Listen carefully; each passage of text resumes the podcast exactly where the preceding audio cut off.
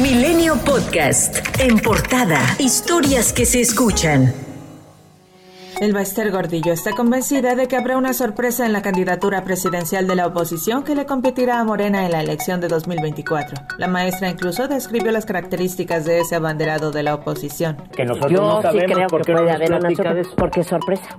No, yo no. Por lo que veo, creo que sí tiene que ser de la sociedad civil, carismático, que pueda hablar al sector al que habla el actual presidente y que le dé la competencia. A pesar de ello, Gordillo dice que hoy no tiene gallo ni gallina, aunque reconoce que de las corcholatas de Morena se inclina por Marcelo Ebrard.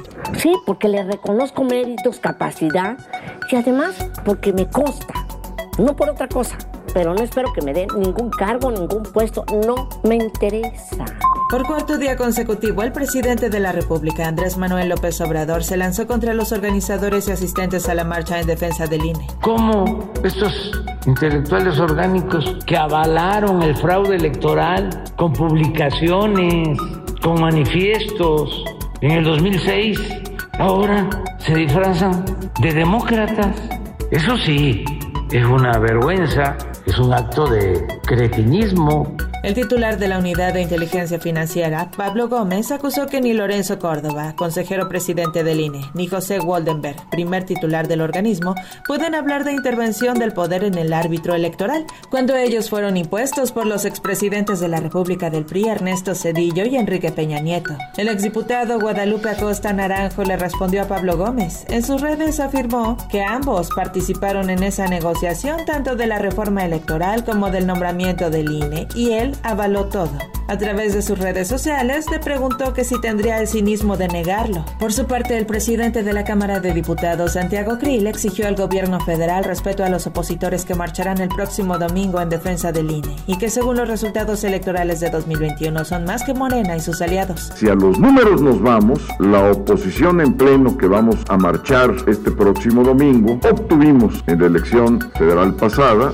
la del año 2021, 23 millones de votos, en tanto que la coalición encabezada por Morena obtuvo 21 millones de votos. Entonces hay que tener mucho respeto por ah, nuestra coalición, coalición opositora que estamos defendiendo al INE. El presidente López Obrador y el subsecretario de Seguridad Ricardo Mejía se lanzaron también contra la jueza Carla María Macías Lovera, quien otorgó una suspensión definitiva contra la transferencia de la Guardia Nacional a la Secretaría de la Defensa Nacional. Ambos arremetieron y aseguraron que la jueza no hizo un estudio a fondo. Esta juez se excede en sus facultades, sí lo queremos hacer del dominio público, porque este tipo de resoluciones afectan la seguridad pública. Pregunto, ¿qué hace el Consejo de la Judicatura? Además, sin facultades de la juez. ¿Y qué pasa? ¿Por qué este, se protege a estos jueces? La Comisionada Nacional de Búsqueda de Personas de México salió en defensa de la jueza Carla Macías. En su cuenta de Twitter indicó que Macías es una de las mejores, si no es que la mejor de este país, y ha emitido sentencias protectoras en defensa de los derechos humanos reconocidos en la Constitución, incluido el tema de la desaparición. También el Centro de Derechos Humanos Miguel Agustín Pro Juárez señaló desde el Centro Pro su respaldo a la labor de la jueza Carla Macías. Dijo que su trayectoria es ejemplar. Por su parte, la Asociación Nacional de Magistrados de Circuito y Jueces de Distrito del Poder Judicial de la Federación salió en defensa de las resoluciones que emiten los jueces en cada estado del país.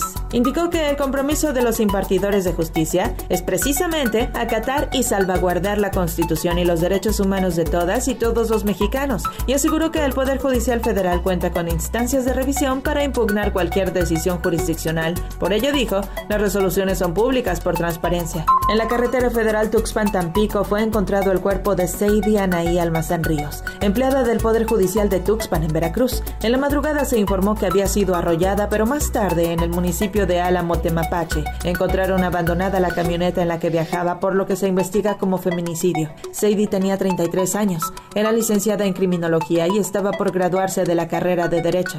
Y Jesús Alexis Álvarez Ortiz, novio de Mónica Citlali Díaz Resenis, maestra de inglés en Ecatepec, encontrada sin vida en la carretera México-Cuernavaca, pretendió que familiares y amigos borraran de redes sociales las publicaciones en las que se informaba de la desaparición de la profesora. Esto lo platicó a Milenio una amiga de la maestra quien pidió reservar su nombre. Según la Comisión de Búsqueda de Personas del Estado de México, el joven de 27 años fue visto por última vez en calles de la colonia Jardines de Ecatepec el 5 de noviembre, es decir, dos días después de la ausencia de la maestra. Y fue detenido Fernando Velázquez, conductor del taxi del que se arrojó Lidia Gabriela en la calzada Ermita Iztapalapa en la Ciudad de México por temor ser secuestrada, luego de que el taxista se negó a detenerse y desvió la ruta. Fernando fue detenido con droga y un arma de fuego tras realizarse un cateo en la colonia Granjas Estrella en la alcaldía Iztapalapa. Y el Congreso de Morelos llamó al fiscal general del Estado, Uriel Carmona Gándara, a comparecer el próximo miércoles ante el Pleno Legislativo para que explique los motivos por los cuales la Fiscalía General del Estado y la jefa de gobierno de la Ciudad de México, Claudia Sheinbaum, lo acusan de encubrir el presunto asesinato de la joven Ariadna Fernanda López, cuyo cuerpo fue encontrado el pasado lunes 31 de octubre. Previo a ello, la Fiscalía de Morelos defendió la autopsia que le realizó a Ariadna. La médico legista Jazmín Herrera insistió que la joven, cuyo cuerpo se encontró en la carretera La Pera Cuautla, falleció por broncoaspiración a causa de una intoxicación alcohólica y no por golpes, como sostiene la segunda necropsia que realizó la Fiscalía Capitalina. Dijo que una reautopsia no se puede realizar. No hay margen de error, o sea, es un resultado, es una autopsia médico-legal. Entonces, esa es la causa de la muerte que nosotros determinamos técnico-científicamente. La otra, una reautopsia, y ya lo he mencionado y lo he comentado, no existe. No se puede hacer un procedimiento sobre otro procedimiento. Mientras Valeria Rodríguez, prima de Ariadna Fernanda, pidió que la Fiscalía Capitalina sea la única institución que se haga cargo de la investigación de la muerte de su prima. Confirmó su confianza en la institución. Descartó que por el momento tomen acciones legales contra las autoridades de Morelos. Hemos sido la burla de, de Morelos y pues el que estemos bien, o sea, jamás, no creo que aquí para el real, uno ya no vuelve a ser el mismo. La verdad duele, pero es mejor saberla y pues ahorita que te puedo decir, ¿no? O sea, todo deshecho, destrozados, no hay más palabras más que eso, e indignados con Morelos. Por otro lado, Claudia Sheinbaum rechazó que su intervención en el caso del feminicidio de Ariadna sea por cuestiones políticas. Esto no tiene nada que ver con la política, tiene que ver con la justicia. Segundo, que la jefa de gobierno se adelantó en sus opiniones.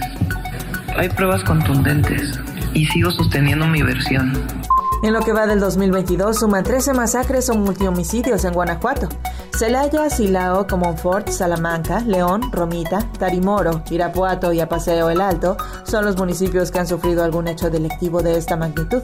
David Saucedo, analista en seguridad en Guanajuato, declaró que en el lugar cinco grupos delictivos o cárteles están en la disputa del Estado.